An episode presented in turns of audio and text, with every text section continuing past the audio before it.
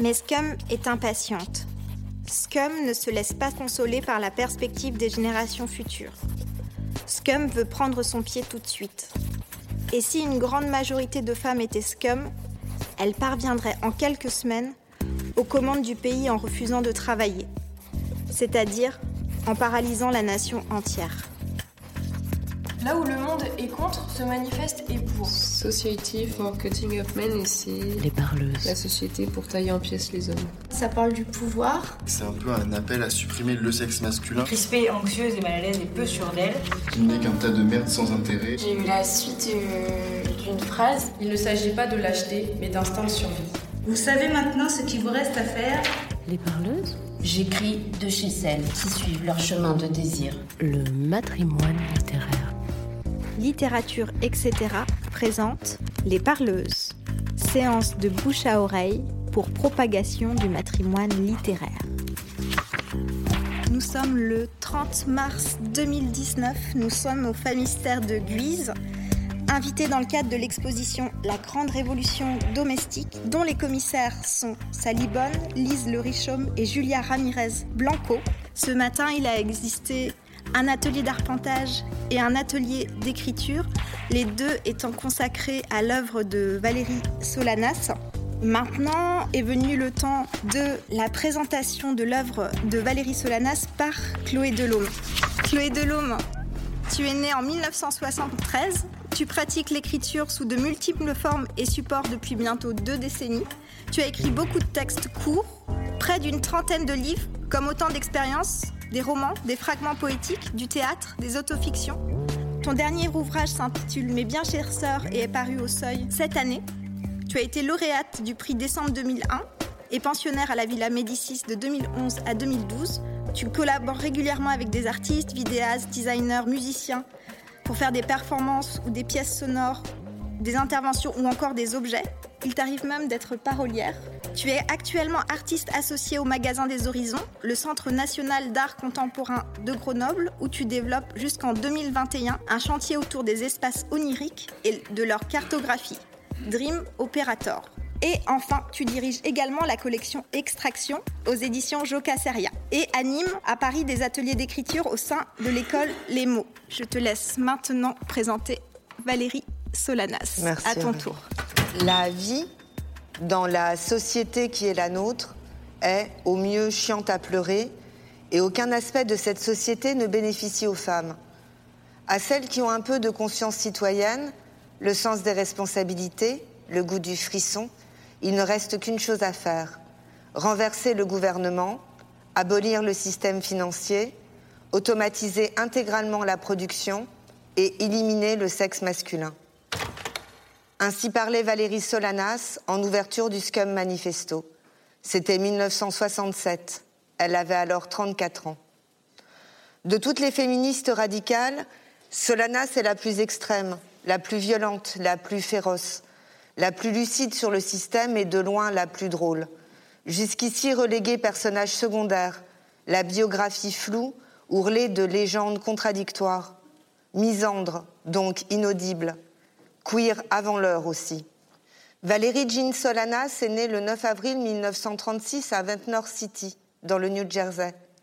Elle est morte le 25 avril 1988 à San Francisco, d'une pneumonie, dans un hôtel. Elle venait d'avoir 52 ans. Valérie a beaucoup souffert. Les limbes lui ont mordu la chair, le crack déchirait ses poumons. Son corps a été découvert cinq jours plus tard, déjà en décomposition. En France, Valérie Solanas est connue pour avoir tiré sur Andy Warhol et écrit le Scum Manifesto. Certains la disent dangereusement folle, certaines la voient en sainte martyre. La biographie écrite par Brian Fass en 2014 fait 300 pages et n'est pas traduite.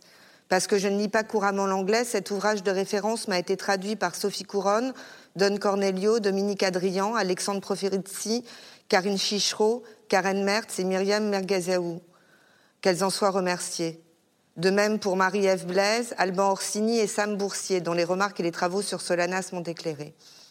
Valérie Solanas l'a raconté ici, rétablir à présent image et vérité, revenir sur sa vie et son tempérament, explorer sa folie autant que son génie, dénouer, tirer les fils qui tricotent les légendes. Valérie Solanas rappelait quelle est son œuvre, des textes où ce qu'elle nomme l'homme s'entend comme le mal blanc dominant, des textes qui explosent frontalement la suprématie d'un système, une œuvre où l'humour tient une place centrale, où les jeux de mots au vitriol côtoient des punchlines atomiques, une œuvre qui mérite d'être lue, relue, traduite, une autrice qui mérite d'être redécouverte. Valérie Jean Solanas est née le 9 avril 1936 à Ventnor City, dans le New Jersey. Son père s'appelle Louis Solanas, sa mère Dorothy Biondo. Ils sont issus d'une première génération d'immigrés. Son père vient de Catalogne en Espagne, sa mère de Gênes en Italie. Pour milieu, la classe ouvrière. Ils s'élèveront très légèrement. Deux ans après la naissance de Valérie vient sa sœur Judith. Ses parents se séparent ensuite. Valérie a 4 ans. Ils envoient les petites chez leurs grands-parents maternels à Atlantic City. La famille est pauvre. Si le grand-père boit, L'environnement est plutôt sain dans un quartier calme avec de la mixité sociale où les enfants jouent dans la rue. L'environnement est plutôt sain, mais la cellule familiale est dysfonctionnelle. Le grand-père alcoolique est violent. Il la frappe avec une ceinture, elle a 5 ans, elle lui rit au nez. Valérie est précoce, créative, très douée. Elle sait lire et écrire avant ses 6 ans, joue du piano à 7, écrit des petites chansons pop à 8. Selon les sources, Valérie est décrite comme une petite fille joyeuse et pleine d'humour ou une gamine agressive et méchante. Tous parlent d'un regard caustique. Elle est rebelle à l'autorité, déteste les abus de pouvoir, défend les filles contre les garçons qui les importunent dans la cour de l'école. Elle dira à un journaliste qu'elle a eu une enfance idyllique, avec un chien, des danses et des coups de cœur pour les garçons de la grande école. Elle ne précise pas à ce journaliste qu'ensuite son père l'a violée. L'idée que les pères ont un désir sexuel pour leur fille ne la quittera pas. Dans Scum, elle écrira Le père donne la main de sa fille en mariage, le reste, il se le garde. Des abus sexuels de Louis sur Valérie, sa sœur Judith dira Valérie était très attachée à son père et sa trahison sur elle a eu beaucoup à faire dans les problèmes par la suite. Plus tard, les psychiatres parleront de l'enfance sauvage de Valérie, ponctuée de vols à l'étalage et d'autres petites infractions, d'expériences sexuelles précoces et d'instabilité de ceux qui devaient la protéger. À l'orée de l'adolescence, Valérie se retrouve à Baltimore chez sa mère et son nouveau beau-père qu'elle ne supporte pas. Il l'envoie dans une école privée catholique où elle reste peu de temps suite à son agression d'une nonne. Ses parents la mettent dans le public, où ça se passe très mal, elle ne s'intègre pas. Elle y devient l'objet de mots de cris. Elle est placée en internat où elle reste deux ans. Elle a 14 ans. Elle tombe amoureuse d'une fille. Elle découvre la sexualité. Elle multiplie les expériences. Elle tombe enceinte. En 1951, elle accouche d'une fille, Linda. La mère et le beau-père élèvent l'enfant comme n'étant non pas la fille mais la sœur de Valérie. Linda apprendra la vérité après la mort de sa mère biologique. Valérie niera avoir eu cet enfant, même auprès des psychiatres. Elle a rayé cet épisode de sa vie. Valérie tombe de nouveau enceinte l'année suivante d'un marin qui revient de la guerre de Corée. Elle a 15 ans. L'homme est marié, il a déjà trois enfants, décline toute responsabilité. L'enfant, David, est adopté par les parents d'un ami du père, les Blackwell. Il s'occupe également quelque temps de Valérie. David est devenu peintre. De son fils, Valérie ne parlera pas non plus, jamais. Elle a 17 ans. Elle choisit d'étudier la psychologie à l'Université du Maryland. L'établissement n'est que depuis trois ans ouvert aux personnes racisées et les femmes y sont peu nombreuses. Elle écrira le but de l'enseignement supérieur n'est pas d'instruire, mais d'exclure le plus grand nombre possible de gens de certaines professions. Et le système instauré par les pères conduit les filles douées à mettre en doute leurs capacités, les décourageant d'entreprendre une carrière scientifique. Elle fait cinq ans d'études. Elle est brillante, pleine d'esprit, remarquée.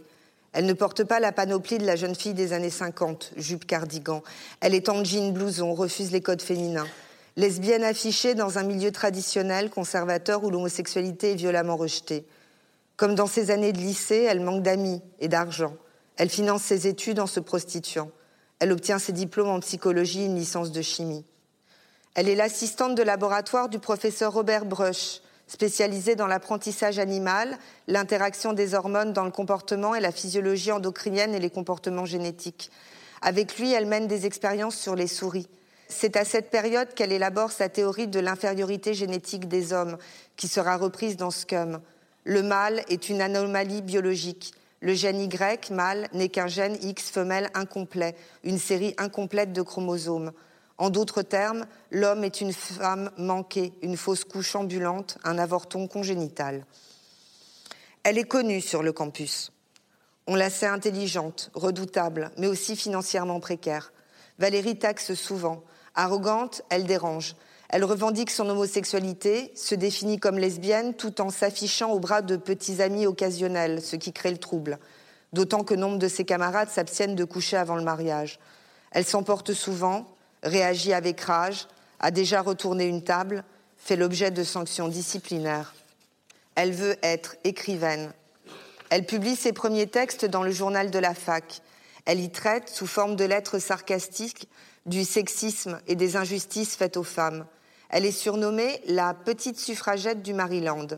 Sa réputation lui ouvre une radio locale, elle y anime 15 minutes d'émission, les gens appellent pour obtenir ses conseils tranchants et humoristiques sur leur situation personnelle. Elle fait un mariage blanc pour qu'un camarade de classe grecque ait ses papiers. Elle voudrait poursuivre ses études en troisième cycle à l'Université du Minnesota, mais elle n'obtient pas de bourse, ce qui compromet ses projets de recherche et la renvoie à ce réel où les femmes n'ont pas leur place. Elle en sera très affectée. Valérie porte la colère des refusés par la société. Valérie erre. Entre 1959 et 1962, elle voyage aux États-Unis sans que personne ne sache vraiment ce qu'elle y fait. Valérie est contre la notion de travail.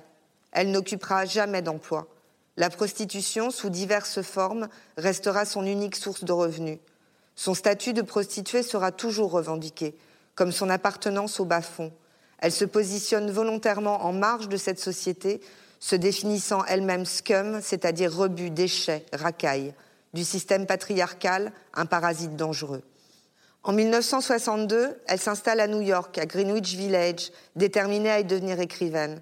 Là-bas, elle fréquente le milieu de l'underground, des artistes, des musiciens, des peintres, des photographes, des critiques, des performeurs. De 62 à 67, son œuvre se constitue. Elle publie des textes courts dans Cavalier, un magazine du genre Playboy. Pour exemple, son Manuel à l'usage des jeunes filles pour intégrer une classe de loisirs, publié en juillet 66. C'est un texte drôle, incisif. Il détaille les activités sexuelles d'une fille de la ville pragmatique qui occasionnellement se fait de l'argent en monnayant des conversations et du sexe afin d'avoir du temps pour écrire et poursuivre ses propres intérêts. On y trouve en germe le Scum Manifesto. L'héroïne à la fin se demande Comment débarrasser le monde de la guerre, de l'argent et des fameuses filles à papa dociles à l'ennemi De 62 à 65, elle travaille sur une pièce de théâtre, Up Your Ass, dans ton cul. Elle en fera de nombreuses versions, retouchant chaque scène, peaufinant les dialogues, ajoutant des didascalies. Elle en fera des lectures publiques, la présentera à des metteurs en scène dès 62, tentera vainement de trouver un éditeur et un producteur, finira par essayer de vendre le texte elle-même sous forme de copie offset à des libraires, puis en passant une annonce publicitaire en 66 dans le Village Voice. Cette pièce n'est pas publiée en France, Sophie Couronne vient de la traduire. Son titre complet est Up Your Ass or From the Cradle to the Boat ou The Big Suck ou Up from the Slime. Dans ton cul ou du berceau au bateau, au super boulet ou en direct de la vase. Du berceau au bateau. L'idée étant que si les femmes se mettent au berceau, elles lâchent la cabine de pilotage, ne peuvent plus gouverner le navire, soient influencées sur la direction du monde, fomenter des troubles sociaux ni provoquer des catastrophes. Up your. Au sujet du titre de sa pièce, elle dira en plaisantant Au cas où il fera un malheur à Broadway, au moins il y aura quelque chose d'acceptable à mettre sur l'aventure des théâtres. En préambule de Ass, Valérie écrit je dédicace cette pièce à moi, une source ininterrompue de force et de soutien, et dont les inébranlables loyautés, dévotion et confiance ont permis l'écriture de cette pièce. Remerciements additionnels. Ma personne, pour la correction des épreuves, les commentaires éditoriaux, les conseils utiles, critiques et suggestions, et un travail dactylographique de toute beauté. Moi-même, pour les recherches personnelles sur les hommes, les femmes mariées et autres dégénérés. Dans ton cul est une farce sarcastique, une satire ubuesque. Elle met en scène Bondy Pérez, une prostituée, habillée en pantalon treillis, blouson écossais criard et chaussures de sport, qui, glande dans l'escalier d'accès de l'immeuble où elle vit. Bondy est un double de Valérie. Provocatrice, outrageusement vulgaire, elle est aussi agressive envers les mâles dominants qu'envers les femmes qui jouent leur jeu. Up c'est le pendant fictif du Scum Manifesto. On y croise, en plus de Bondy Pérez, une flopée de personnages outranciers. Alvin, le mâle alpha décérébré, Ginger, la fille à papa carriériste, Spade Cat, le noir trop cool qui se tape toutes les filles, White Cat, le gros naze qui n'en sert jamais aucune, Mrs. Arthur, l'épouse obsédée sexuelle et mère meurtrière, son fils qui lui ne pense qu'à son pénis, Russell, le misogyne, Miss Collins et Sherazade, les deux drag queens et une professeure d'art domestique. Extrait de la rencontre de Bondy et Ginger. Enchanté, Bongy. Tu me parlerais un peu de toi? Quels sont tes vices? Je n'ai aucun vice. Je ne bois pas, je ne fume pas, je ne travaille pas. Je vois. Du genre un peu vieux jeu. Je trouve ça mignon. Moi, je suis du genre furie moderne, déterminée à réussir. À réussir quoi? Bah, euh, réussir à fond dans le monde réel, le monde des hommes. Et jusqu'ici, je n'ai pas à me plaindre. J'ai un boulot génial, je n'ai affaire qu'à des hommes. On a beaucoup de choses en commun, moi aussi. Moi, j'ai affaire à des hommes vraiment fascinants tous névrosés. J'adore la névrose, c'est tellement créatif. Créer avec vos trous de mémoire, exprimer vos inhibitions, c'est ma devise. Je parlais justement de ça dans une fête l'autre soir avec Greggy Cronconi. Tu sais, le célèbre réalisateur. Il était complètement d'accord. Ensuite, on a parlé du roman que je suis en train d'écrire, dont le sujet est un jeune homme sensible et torturé qui se cherche. Ce roman est l'expression la plus profonde de mon moi intime. Ensuite, je lui ai montré quelques-uns de mes vers libres, qu'il a énormément admirés.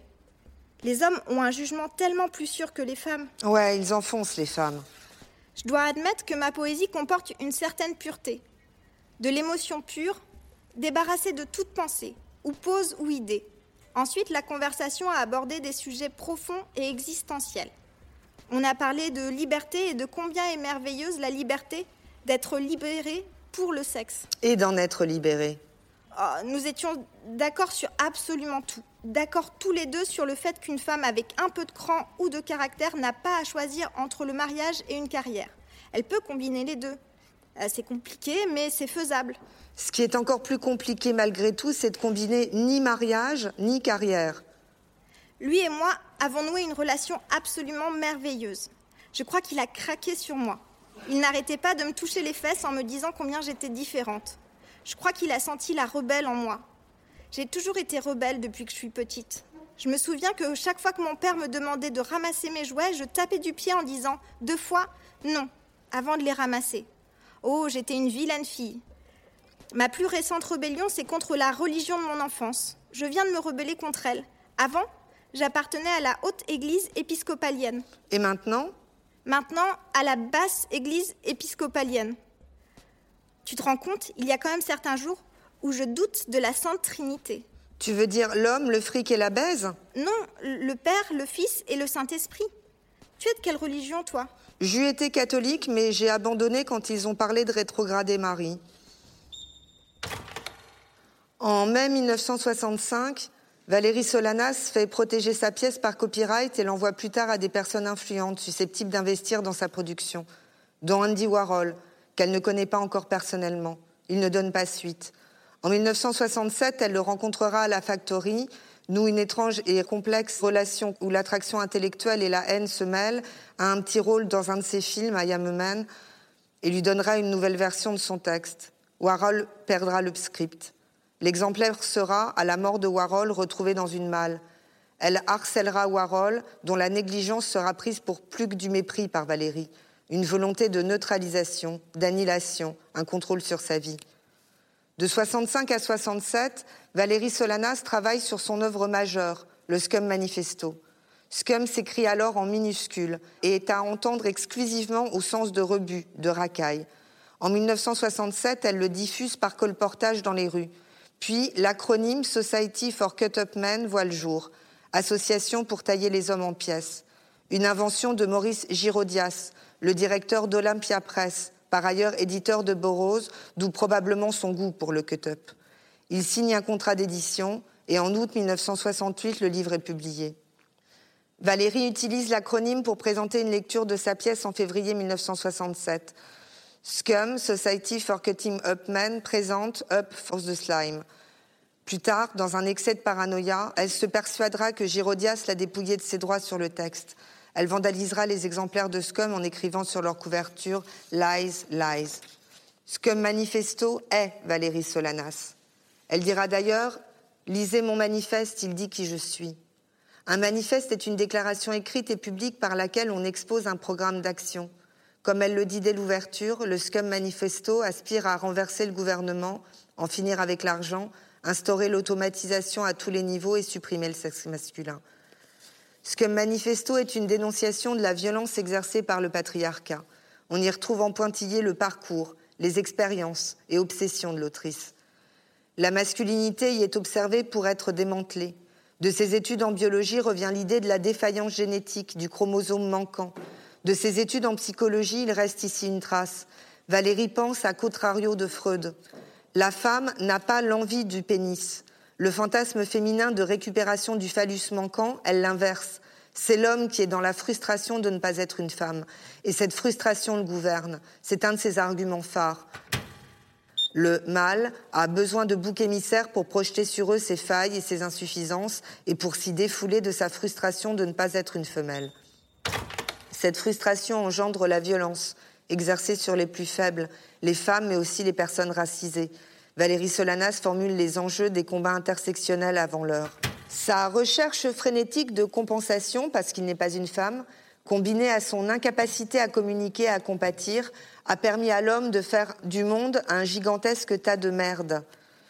Il porte l'entière responsabilité de la guerre, l'existence de l'argent et toutes les inégalités inhérentes à un système vicié. Valérie Solanas perçoit l'homme en fonction de ce qu'elle en connaît.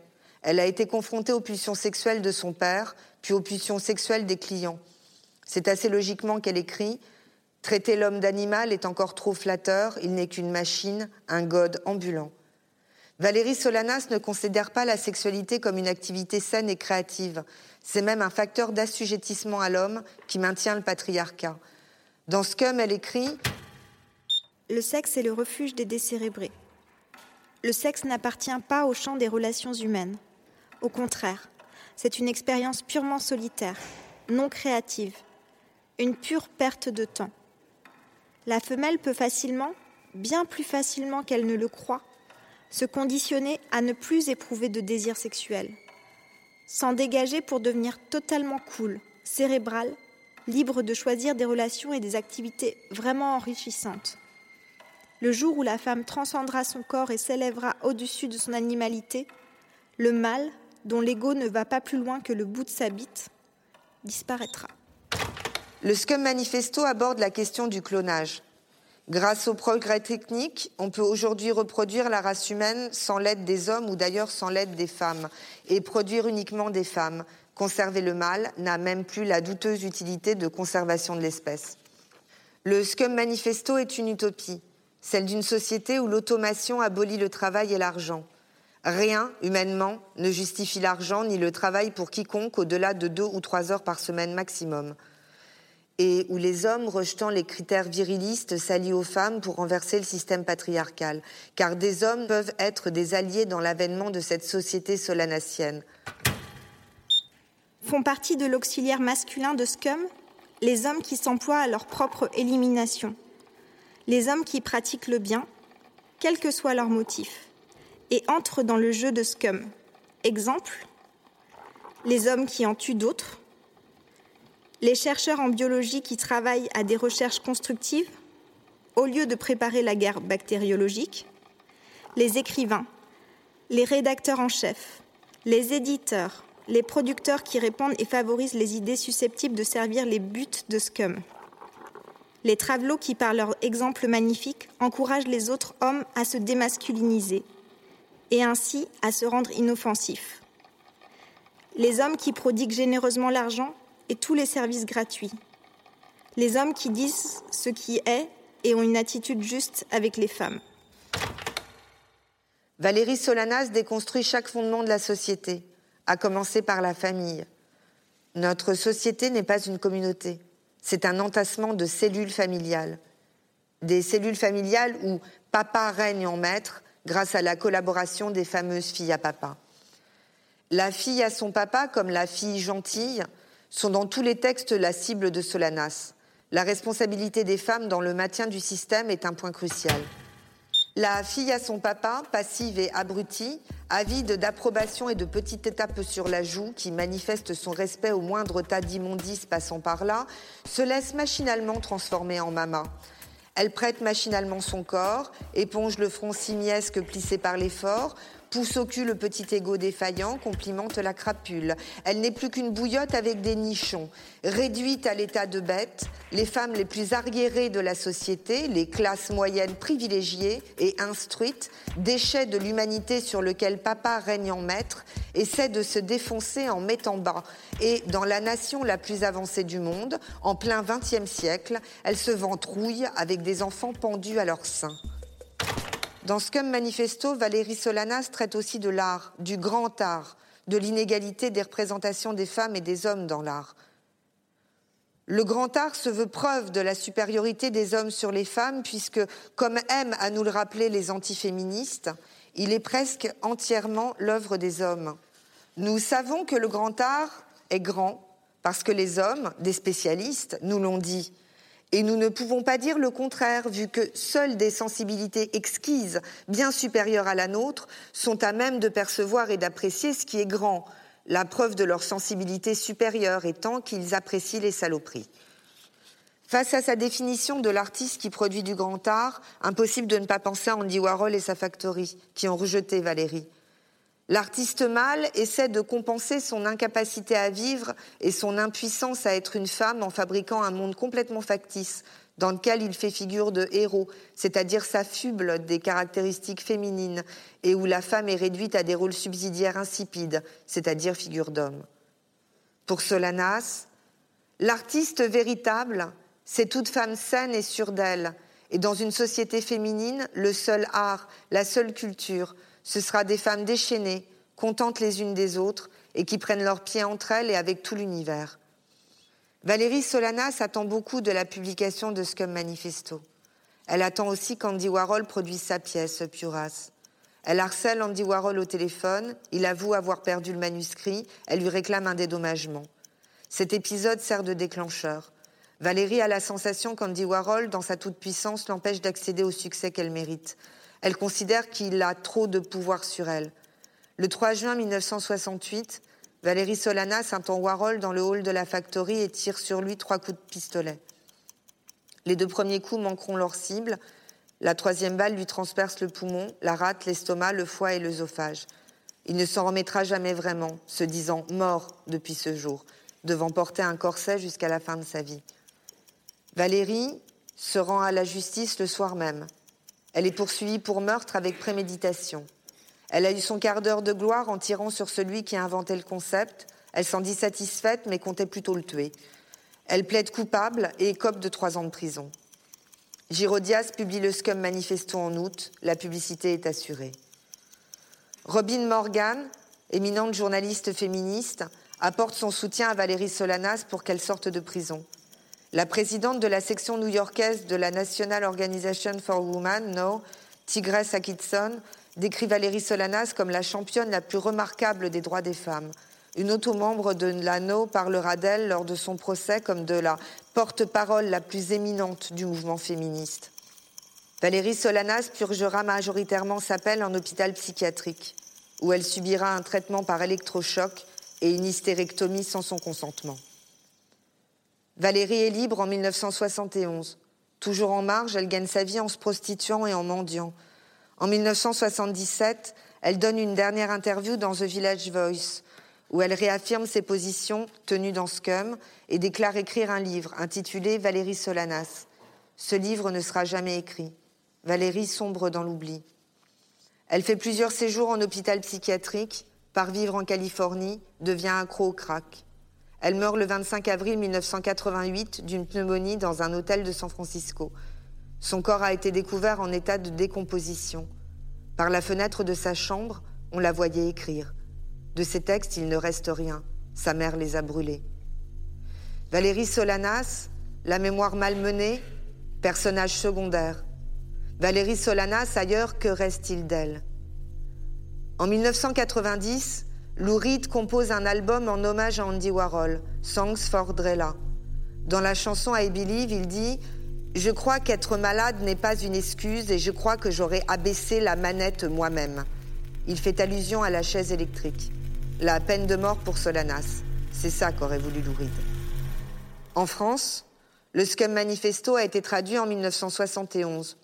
Il a toujours été perçu par certains comme un texte féministe le plus révolutionnaire de la fin du XXe et par les autres comme les élucubrations d'une mégalomaniaque paranoïaque. En 1998, les éditions des Mille et une Nuits ont réédité le Scum Manifesto avec une postface de Michel Houellebecq. C'est cette édition, grand public, qui circule le plus actuellement. La postface de Michel Houellebecq commence par Pour ma part, j'ai toujours considéré les féministes comme d'aimables connes, inoffensives dans leurs principes, malheureusement rendues dangereuses par leur absence de lucidité. Un peu plus loin, il fait son boulot de postface. Mais dès les premières pages du SCUM, on sent d'ailleurs qu'on a affaire à un texte d'une autre trempe.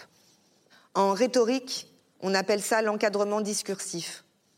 Ici, la postface neutralise la portée féministe du texte, la disqualifie. Plus pervers encore, avec son On sent d'ailleurs qu'on a affaire à un texte d'une autre trempe, où Elbeck déplace le cadrage réceptionnel, désinscrit le Scum Manifesto de l'histoire des gestes littéraires féministes. Valérie Solanas, une autrice suédoise, Sarah Strinsberg, en a fait l'héroïne d'un roman sublime et d'une pièce de théâtre particulièrement poétique et déjantée en 2006, La faculté des rêves, et Valérie Jean Solanas va devenir présidente de l'Amérique. En 2017, dans Homo Incorpored, Sam Boursier parle de Scum Manifesto comme d'une offensive queer contre les technologies dans le genre des années 1960. Il considère que Girodias, en apposant l'acronyme Society for Cut Up Men, recodifie la portée du texte, faisant, je cite, passer Solanas pour une castratrice, alors qu'elle était un genderfucker qui a sociabilisé pour son malheur avec les gays hype et misogynes de la factory. La philosophe Avita Ronel considère que Solanas se situe dans le canon philosophique, la comparant à Nietzsche, Goethe, Marx, Freud, Derrida, Butler et Deleuze, déclarant que Valérie Solanas fonctionne avec les meilleurs d'entre eux. Elle y voit une distance critique vis-à-vis des modèles patriarcaux, des pensées et des figures, la figure patriarcale, la paternité comme fiction et la compréhension du genre performatif. Avita Ronel perçoit le scum comme un cri.